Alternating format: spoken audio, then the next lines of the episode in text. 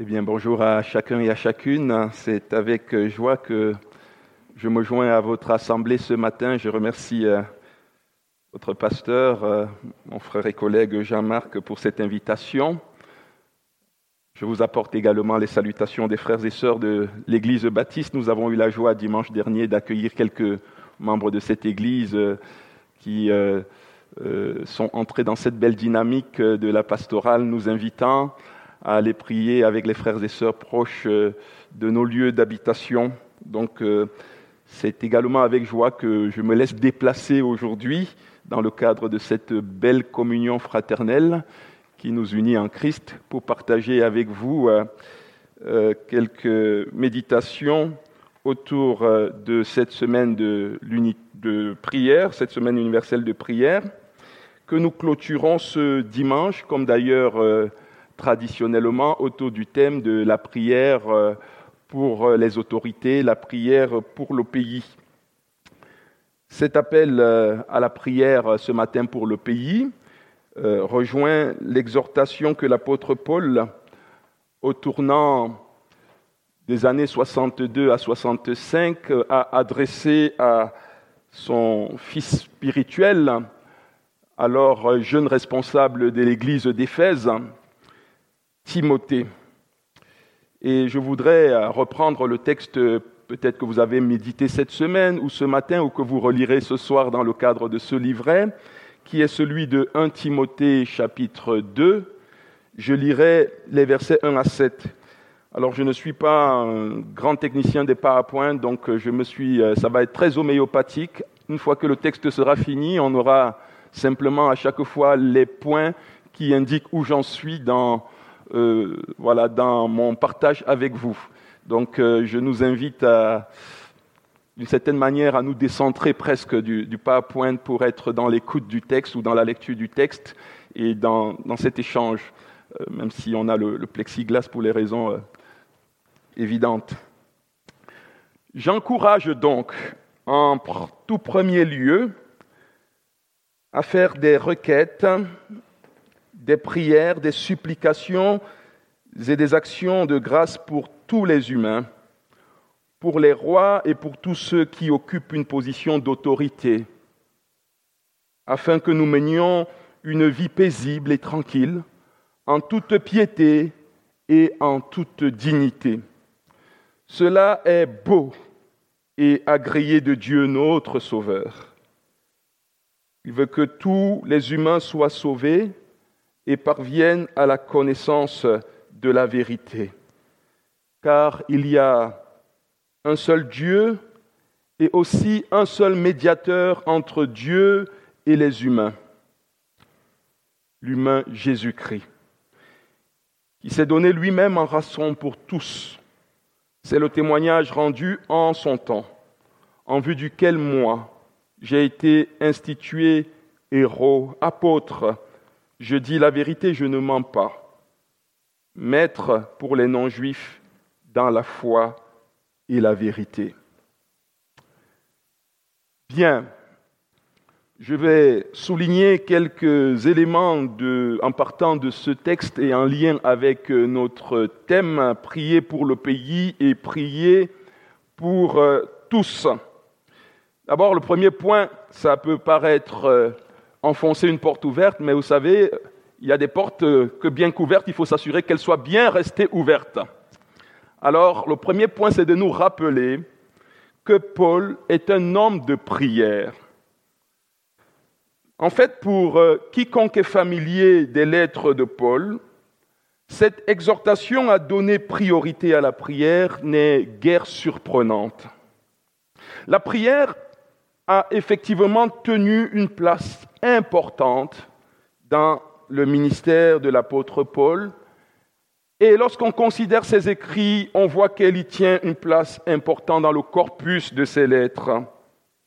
Ce n'est pas simplement parce que le genre épistolaire qu'il avait adopté incluait après les salutations l'Eucharistéo, l'action de grâce, qu'on retrouve presque dans toutes ses lettres qui commencent ainsi une fois qu'il s'est présenté, une fois qu'il l'a salué, il ne manque jamais de trouver un sujet de joie, un sujet de gratitude, un sujet d'action de grâce, excepté peut-être dans la lettre aux Corinthiens. La piété de l'apôtre Paul a été d'abord marquée par le judaïsme dans lequel, nous le savons, il a excellé par son militantisme, par euh, son ascétisme, par sa rigueur. Mais c'est sa rencontre avec le Christ qui a certainement dû jouer un rôle décisif, transformant sa compréhension de l'expérience de la prière non plus comme un rituel, non plus comme un devoir religieux, un exercice spirituel, mais comme le lieu de l'approfondissement de la relation avec Dieu, et pour lui de sa relation avec Dieu, ce Dieu d'amour et de grâce que nous avons chanté et dont les bienfaits nous ont déjà été rappelés. Paul était infiniment reconnaissant que Dieu ait daigné se manifester à lui dans son amour en Jésus-Christ. Il est infiniment reconnaissant à chaque fois qu'il évoque cette transformation de la rencontre du chemin de Damas. Il se dit, juste quelques versets plus haut, qu'il était le plus grand de tous les pécheurs, qu'il a haï le Christ, qu'il a détesté la grâce de Dieu, mais il était dans l'ignorance. Et il est émerveillé, c'est l'un des thèmes de cette semaine, nous laisser émerveiller par ce que Dieu a fait en prenant ce temps sabbatique. Et Paul est le premier encore à s'émerveiller de la profondeur de l'amour de Dieu, de la profondeur de la grâce de Dieu qui lui a été manifestée.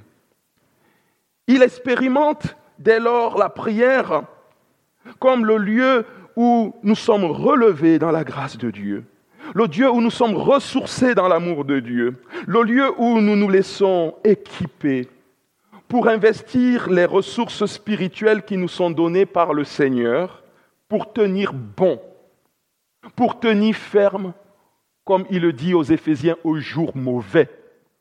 Et bien aimé, les jours sont mauvais ou le jour est mauvais depuis bien longtemps. Je me souviens de ce texte du prophète Ésaïe alors annonçant bien sûr l'épreuve terrible de l'exil et les jugements qui s'abattraient sur le peuple de Dieu, mais aussi sur les nations, on envoie dire à la sentinelle, sentinelle, où en est la nuit? Il dit, la nuit est là, mais le jour arrive.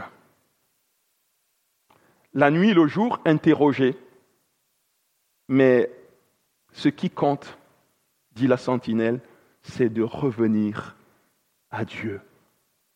Oui, la nuit est là et le jour est mauvais depuis bien longtemps.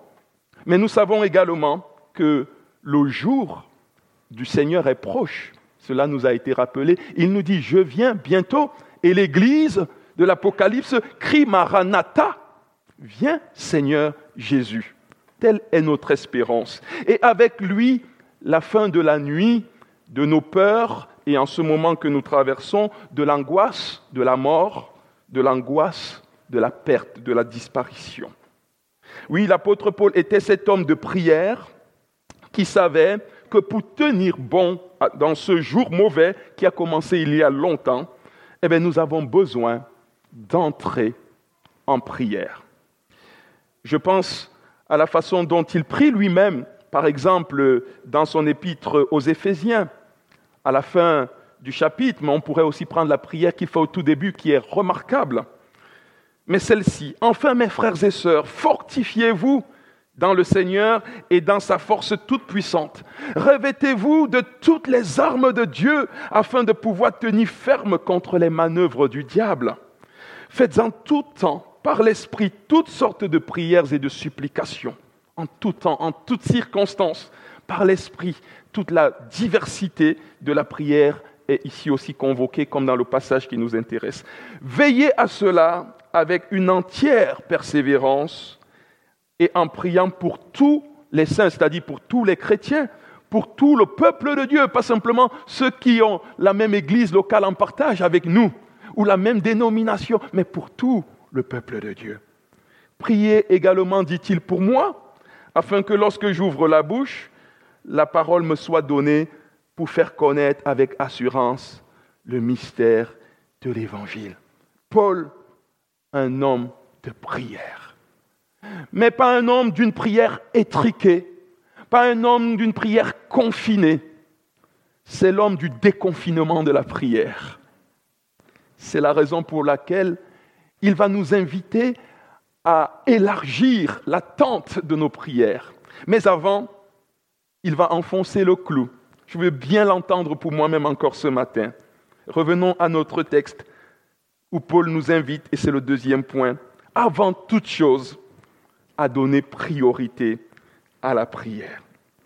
L'exhortation de l'apôtre Paul commence par ce rappel, rappel d'une recommandation qui n'est pas périmée. Donner avant tout priorité à la prière. C'est cette expression avant tout, avant toute chose. Ce que Paul voudrait que Timothée mette en œuvre dans l'Église avant toute chose, c'est la prière. Que Paul l'écrive Paul qui a eu l'occasion, à bien des égards, de partager oralement avec Timothée, de, cheminer avec lui. Que Paul, éloigné d'Éphèse, estime nécessaire d'écrire à Timothée qu'avant toute chose, dans l'Église, la prière doit être prioritaire dans ses préoccupations pastorales et dans le ministère de l'Église, nous suggère peut-être que les choses n'allaient pas de soi. Et quand bien même peut-être allait-elle de soi, leur mise en œuvre n'était pas aussi simple, aussi évidente. Je me méfie toujours du yaka. Oui, bien de fois, Timothée a dû peut-être être débordé dans le cadre de son ministère pastoral par, par toutes les autres choses, par ailleurs, importantes qu'il avait lui aussi à gérer. Timothée a pu se laisser prendre par les priorités d'organiser la jeune vie d'une communauté grandissante qu'il faut structurer. Vous avez peut-être lu l'essentiel dans l'Église, la, vigne et son treillis, et vous avez vu cette belle métaphore qui nous invite à la nécessité d'adapter notre treillis à la vigne, que la vigne est plus importante que le treillis, et parfois nous sommes là, priorité à nos structures, pour que l'Église tienne, c'est aussi important. Timothée a dû peut-être euh, gérer la, question du renouvellement des responsables, c'est le chapitre 3, choisir, discerner des, anciens, des diacres. Il a dû gérer les relations entre euh, les différentes générations dans la même Église. Source souvent, et ce n'est pas d'aujourd'hui, frères et sœurs, moi je ne sais pas pour votre Église, mais à l'Église de baptiste où je suis pasteur, j'ai également vu que ce n'était pas d'aujourd'hui, source souvent de conflits intergénérationnels. Et toutes ces choses ont dû parfois peser à Timothée et parfois peut-être déplacer ses priorités. Peut-être qu'il a dû passer davantage du temps avec des personnes, sans oublier l'enjeu de faire taire les faux enseignants qui annonçaient des fausses doctrines dans l'Église. Eh bien, nous aussi, nous aussi, nous avons besoin d'entendre à nouveau cette exhortation, d'abord pour nous-mêmes, avant de prier ce matin pour le pays et les autorités, mais d'abord pour nous-mêmes. Cette exhortation qui nous rappelle que c'est parce que beaucoup d'enjeux sont importants, que c'est parce que précisément nos agendas sont surchargés et sursollicités, que de multiples préoccupations et de multiples défis nous attendent, que nous avons besoin à nouveau d'établir comme priorité avant toute chose la prière, qu'elle soit individuelle ou communautaire. Elle devrait tenir effectivement la première place. Plus, me disait un pasteur, plus ton agenda est chargé, plus tu dois passer du temps dans la prière. Allant jusqu'à s'imposer de passer autant de temps de prière avec son interlocuteur qu'autant de temps qu'il discuterait. Tu veux me voir pour discuter 45 minutes? Eh bien, je te propose de rajouter 45 minutes après pour la prière. Je ne sais pas comment il a fait en pratique, pour moi, humblement. Je dois reconnaître que je ne le vis pas toujours ainsi. Bien de fois, je dois moi aussi lutter pour garder la priorité de la prière. Et en particulier dans ce contexte que nous traversons, à l'heure où nos réunions en Église sont impactées par la crise sanitaire, à l'heure où notre communion fraternelle est rabougrie, excusez-moi, ce mot il est un peu difficile pour ma diction, en tout cas limité, certaines églises ont pu, à, tort ou à raison, ça c'est le choix de, chaque église, définitivement renoncer aux réunions de, de prière habituellement remplies, n'est-ce pas? On, bat les records par rapport aux agapes. C'est vrai qu'on regarde avec nostalgie, il y a tout juste deux ans, on se dit qu'est-ce qu'on était nombreux aux réunions de prière et beaucoup moins aux agapes. Non, pardonnez cette ironie, mais, en l'écrivant, je, je, ne pouvais pas m'empêcher. J'ai mis entre parenthèses, pardonnez mon ironie, parce que vraiment, voilà. Donc c'est tout à fait intentionnel. Oui, cette exhortation de l'apôtre Paul n'est pas là pour nous faire de la morale. Il suffit de parler de la prière pour euh, brasser un peu les remous de notre culpabilité. Ça fait partie des domaines de la vie où nous avons tous encore besoin de progresser. Et c'est précisément dans ce sens que l'apôtre Paul nous exhorte. C'est pour nous encourager à ne pas nous laisser inonder par toutes sortes de sollicitations, même légitimes. C'est pour nous encourager à ne pas nous laisser écraser par la pesanteur de la vie, par le poids des préoccupations qui nous étouffent dans ce temps difficile. Et c'est pour cette raison qu'il nous appelle à venir trouver refuge au pied de celui qui peut porter, de celui dont, qui met sur nous un joug léger, parce qu'il se tient toujours à nos côtés, avec la communauté, partageant la grâce du joug avec nous. Alors,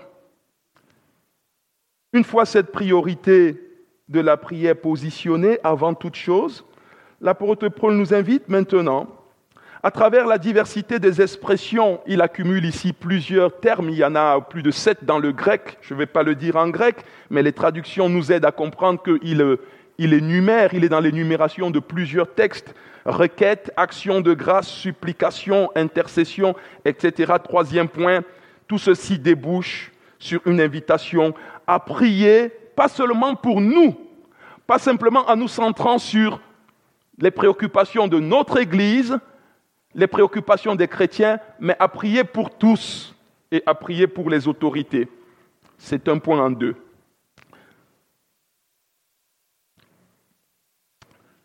La prière n'est pas seulement vitale pour l'Église, mais elle est aussi pour tous ceux qui ne font pas partie de l'Église.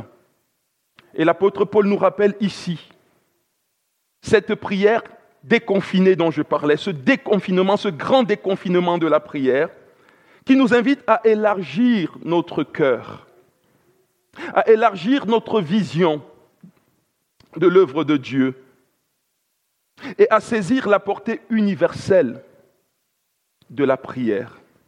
Prier pour tous les hommes, pour toutes les femmes, pour toutes les personnes, pour tous les humains, c'est croire qu'aucune personne sur cette terre n'est et ne doit être exclue de la sphère de la prière de l'Église, ni a priori, ni a posteriori. Prier pour tous les humains, c'est croire que l'action de Dieu ne se limite pas seulement à la vie de celles et ceux qui croient en lui. Pour paraphraser une interpellation de notre Seigneur, si nous prions seulement pour ceux qui croient en Dieu, si nous prions seulement pour ceux qui prient pour nous aussi, que faisons-nous d'extraordinaire? Que faisons-nous de différent de l'esprit du monde avec son entrisme, son entre-soi? Et avec son commerce d'intérêt, son commerce de gré à gré De même que le Christ nous dit d'aimer ceux qui nous persécutent. Ça ne veut pas dire d'accepter la persécution comme positive, mais ça veut dire de croire à l'action transformatrice toujours possible de Dieu dans le cœur, y compris du méchant. Oui, prier pour tous les hommes, c'est déjà avec le Christ faire advenir le ciel sur la terre. La prière n'est pas un acte passif, frères et sœurs, comme vous le savez, mais c'est un acte engagé. Et croyons que priant sur la base de l'œuvre du Christ dont je parlerai un peu plus loin, oui, nous sommes rendus participants de cette belle mission de faire advenir quelque chose du royaume, quelque chose du ciel sur la terre. Parce que la logique du ciel refuse de distinguer sur qui va briller le soleil ce matin, sur qui va tomber l'eau cet après-midi, et où est-ce que euh, le, volcan va se réveiller, euh, ainsi de suite? Ainsi, le Christ nous rappelle que notre Père qui est dans les cieux, fait-il briller son soleil et pleuvoir sur les bons et sur les méchants? C'est l'antique doctrine de la grâce commune qui s'étend ici aussi dans le domaine de la prière. L'idée de la grâce commune rappelée par Calvin et par d'autres réformateurs, c'est l'idée justement que Dieu est bon et il y a certaines bénédictions qu'il accorde à toutes indistinctement, au juste comme à celui qui ne croit pas en lui. Et la prière fait partie peut-être de ces ressources que le Seigneur nous confie pour toute l'humanité aussi. À la une du dernier numéro de l'hebdomadaire protestant Réforme, donc euh, du 13 janvier, on peut voir en une crise sanitaire où en est le moral des Français. Alors euh, j'y suis abonné et donc j'ai pu lire euh, ce numéro. Et on y découvre que 80% des personnes interrogées par Santé publique France se disent heureux. Quand même, c'est une bonne nouvelle. 80% des personnes interrogées par Santé publique France se disent heureux. Mais néanmoins, on observe également que l'impact de la pandémie que nous traversons continue de mettre à mal le moral de beaucoup. Fatigue, incertitude, épuisement, colère. Et encore, hier, nous avons entendu euh, cet acte horrible de deux femmes tuées par, euh, par, un jeune homme. Ça porte à cinq en tout début d'année, cinq voire six le nombre de féminicides euh, en cours. Tout ceci est exacerbé autant pour moi par la souffrance psychique que nous rencontrons en ces temps difficiles de la Covid qui charrie beaucoup d'angoisse et beaucoup d'autres problèmes les psychologues, les professionnels de la santé mentale, semble-t-il, relèvent qu'il y a un afflux important de demandes de consultation dans leur cabinet parce que les centres médicaux euh, psychologiques sont également débordés. On peut lire en synthèse, outre les personnes ayant des antécédents, les catégories les plus vulnérables à cette dégradation sont, selon Santé publique France, les 18 à 24 ans, les, les personnes inactives en particulier les aînés, les personnes en situation financière difficile, ainsi que les personnes passées par les services de réanimation. Et à cette liste s'ajoutent de plus en plus d'adolescents avec, dans certains cas, des pathologies sévères. Oui, ce matin, l'Église est fondée à prier pour toutes ces personnes qui sont aussi des chrétiens pour certains, qui sont aussi peut-être parmi nous ce matin. Peut-être nous reconnaissons-nous dans ce descriptif de Santé publique France. Et je pense notamment à toutes ces personnes qui ne peuvent pas prier pour elles-mêmes, précisément, qui n'ont pas un chemin de prière pour elles-mêmes. Cela renouvelle la pertinence du propos de Paul à nous inviter à prier pour tous les humains. Oui, nous pouvons prier ce matin pour toutes ces personnes qui ne voient pas venir le bout du tunnel, qui sombrent dans la dépression, dans la désespérance. Nous pouvons ajouter à cette liste tous les soignants exténués par ces deux années de Covid, par la désorganisation de l'hôpital. Nous pouvons penser à ces enseignants qui doivent euh, tout le temps être aussi euh, entre le marteau et l'enclume, entre leur institution, les protocoles sanitaires et les parents. Je suis parent de quatre enfants scolarisé, et j'ai moi-même dû, la semaine dernière, être terriblement déstabilisé par les changements répétitifs des protocoles sanitaires. J'avoue que ce n'est pas toujours facile de s'y retrouver, et ce n'est pas toujours facile de garder son calme. Bon, ça va, je ne suis pas seul alors. Je crois que beaucoup me comprennent. Oui, le pays a besoin de, de notre prière. Les enseignants ont besoin de nos prières. Nous avons besoin de prier pour les, parents. Nous avons besoin de prier pour les soignants. Nous avons besoin de prier pour le pays. Et parce qu'ils font partie de la catégorie de tous les humains, l'apôtre Paul nous invite à prier également pour les autorités.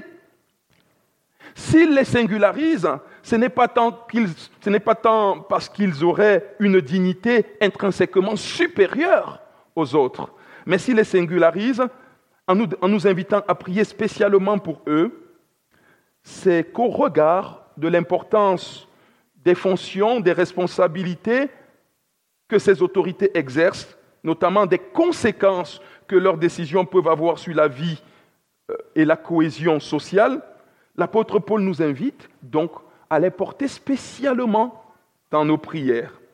Il faut se rappeler qu'à l'époque où Paul écrit cette lettre à Timothée, cette première lettre à Timothée, aux alentours donc des années 64 euh, ou 65 ou 62, on ne sait pas, en tout cas entre 62 et 65, c'est Néron, c'est Néron qui est sur le trône de Rome.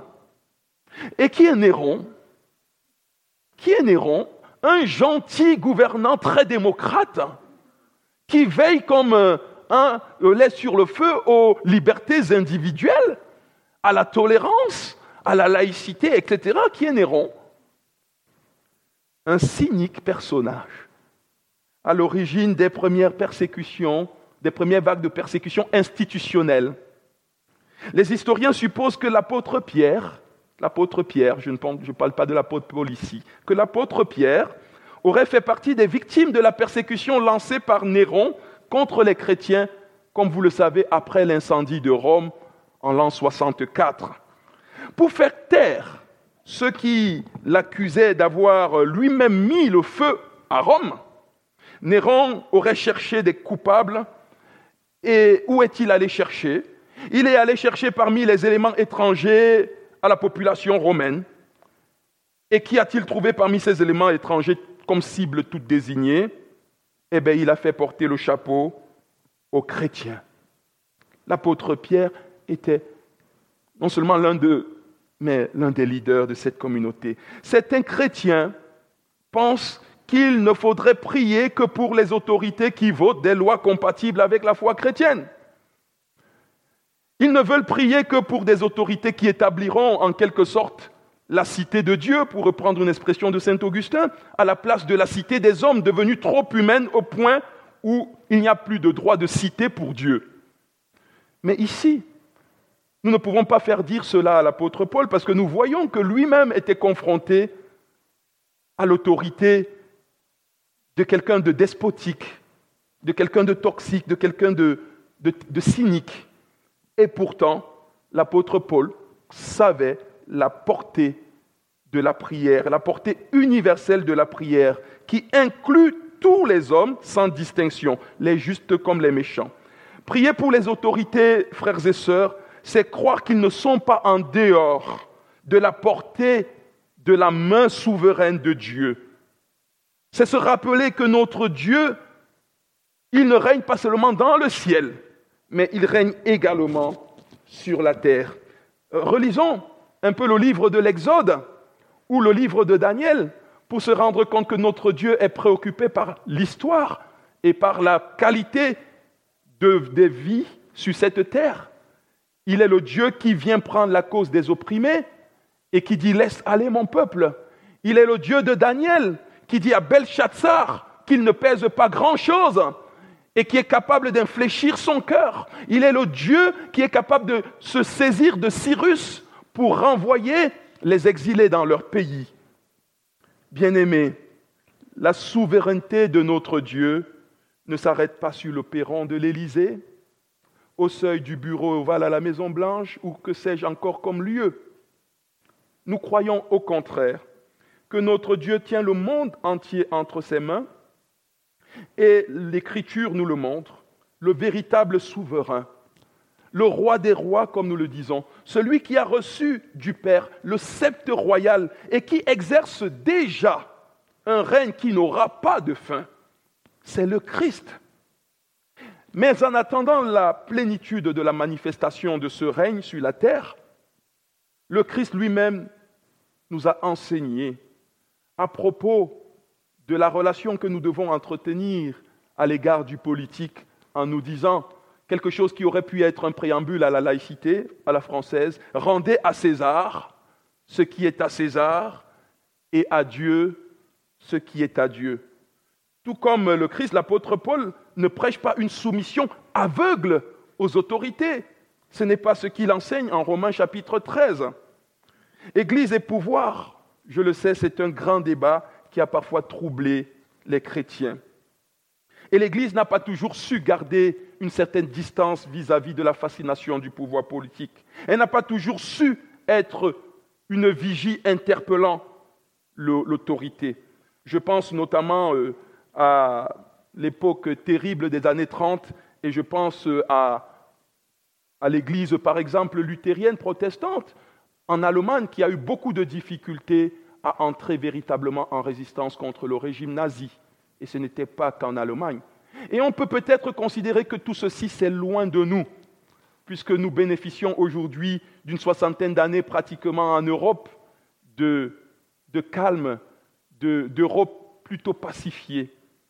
Mais ce serait euh, nous tromper véritablement, parce que le feu couve, parce qu'un rien pourrait incendier à nouveau le continent.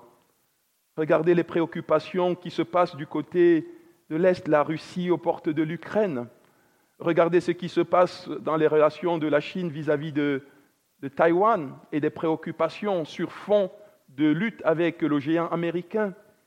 Regardez ce qu'ont vécu les Arméniens dans le Haut-Karabakh il n'y a pas si longtemps que ça. Bien-aimés, la paix, la cohésion sociale, la tranquillité sociale ne sont pas des acquis. Nous devons continuer de prier pour que le Seigneur agisse dans le cœur des responsables et qu'il place ces biens que sont la tranquillité et la cohésion sociale au-dessus parfois des intérêts partisans. J'ai apporté ici un petit livre euh, qui parle d'une personnalité protestante euh, alors qui s'appelait Raoul Allier et qui a notamment euh, interpellé l'Église autour de la période de, de 1914 à 1917 pour prier dans ce contexte de guerre. Et nous avons entendu dire il y a quelque temps au commencement de cette pandémie, nous sommes en guerre, nous sommes en guerre. Sauf que c'est une guerre contre un virus et que ça ne produit pas toujours les mêmes effets. Entre 1914 et 1917, la guerre que traversait l'Europe avait poussé beaucoup de chrétiens à se réunir dans les églises pour prier. Je vous lis un extrait ici.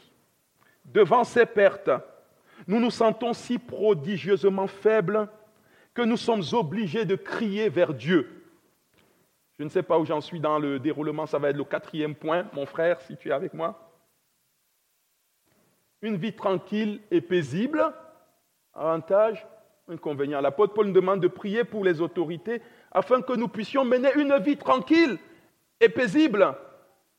Nous ne devons pas entendre ça afin que nous, puissions la couler douce. Ce n'est pas ce que l'apôtre Paul est en train de dire. Mais je voudrais citer ici Raoul Allier pour illustrer que mener une vie paisible et tranquille, comme nous le connaissons aujourd'hui, est une grâce. Que mener une vie paisible et tranquille peut aussi devenir un piège si nous oublions que ce n'est pas encore le royaume. Peut devenir un piège si nous oublions que nous y avons une mission. Et cette mission d'annoncer l'Évangile peut parfois nous mettre en délicatesse, en conflit, en tension avec l'esprit aussi du monde. Devant ces pertes, dis-je, nous nous sentons si prodigieusement faibles que nous sommes obligés de crier vers Dieu. C'est Dieu lui-même. Ce ne sont pas les circonstances tragiques dans lesquelles nous nous débattons qui soulignent pour nous l'importance de la prière il est tout naturel que la prière devienne indispensable.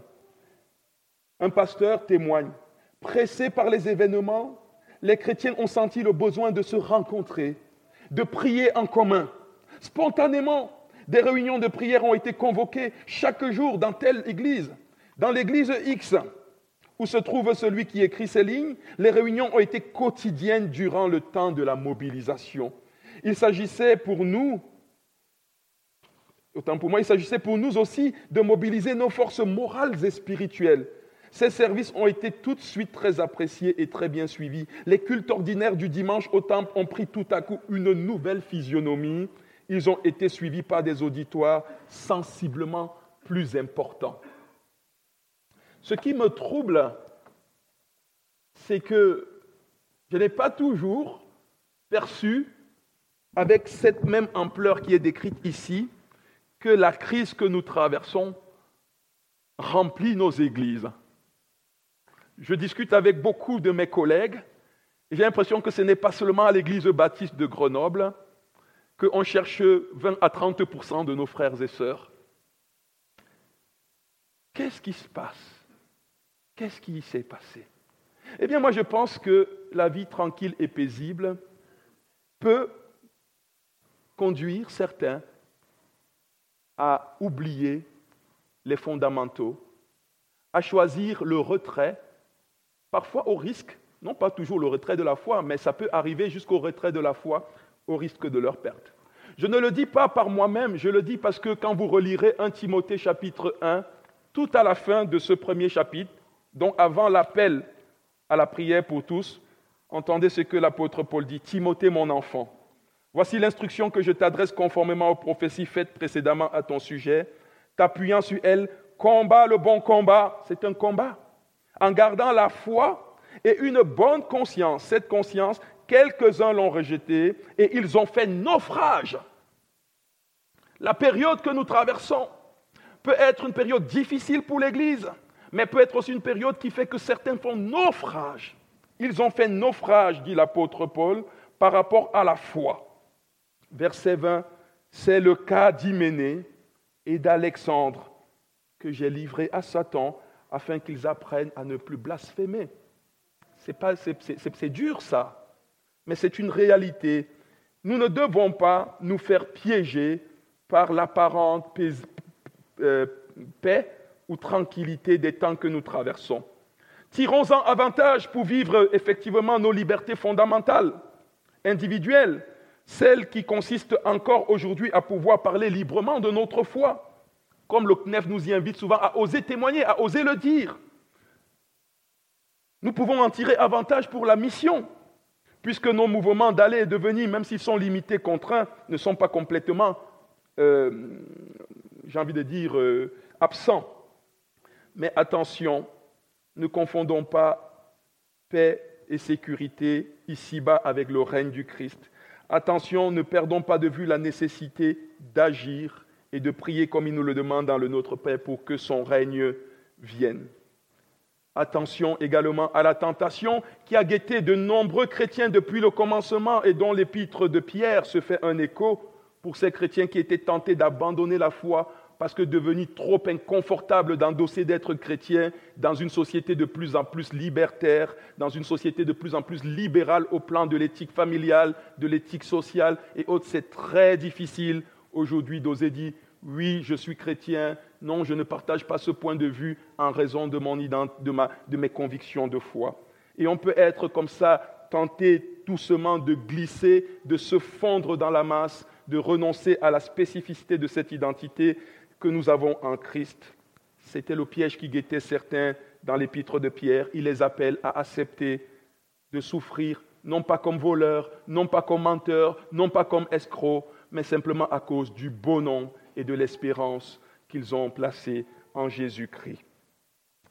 Oui, Dieu, c'est le dernier point, et ça sera le point de conclusion, Dieu veut que tous soient sauvés, nous dit l'apôtre Paul. Il n'est pas simplement motivé par euh, la cohésion sociale. Et là aussi, en tant qu'Église, nous devons rester vigilants que la politique ou les politiques ou le politique ne nous instrumentalise pas au fin de maintenir la cohésion sociale à tout prix. L'apôtre Paul était davantage préoccupé par l'universalité de l'amour de Dieu et du message de la croix.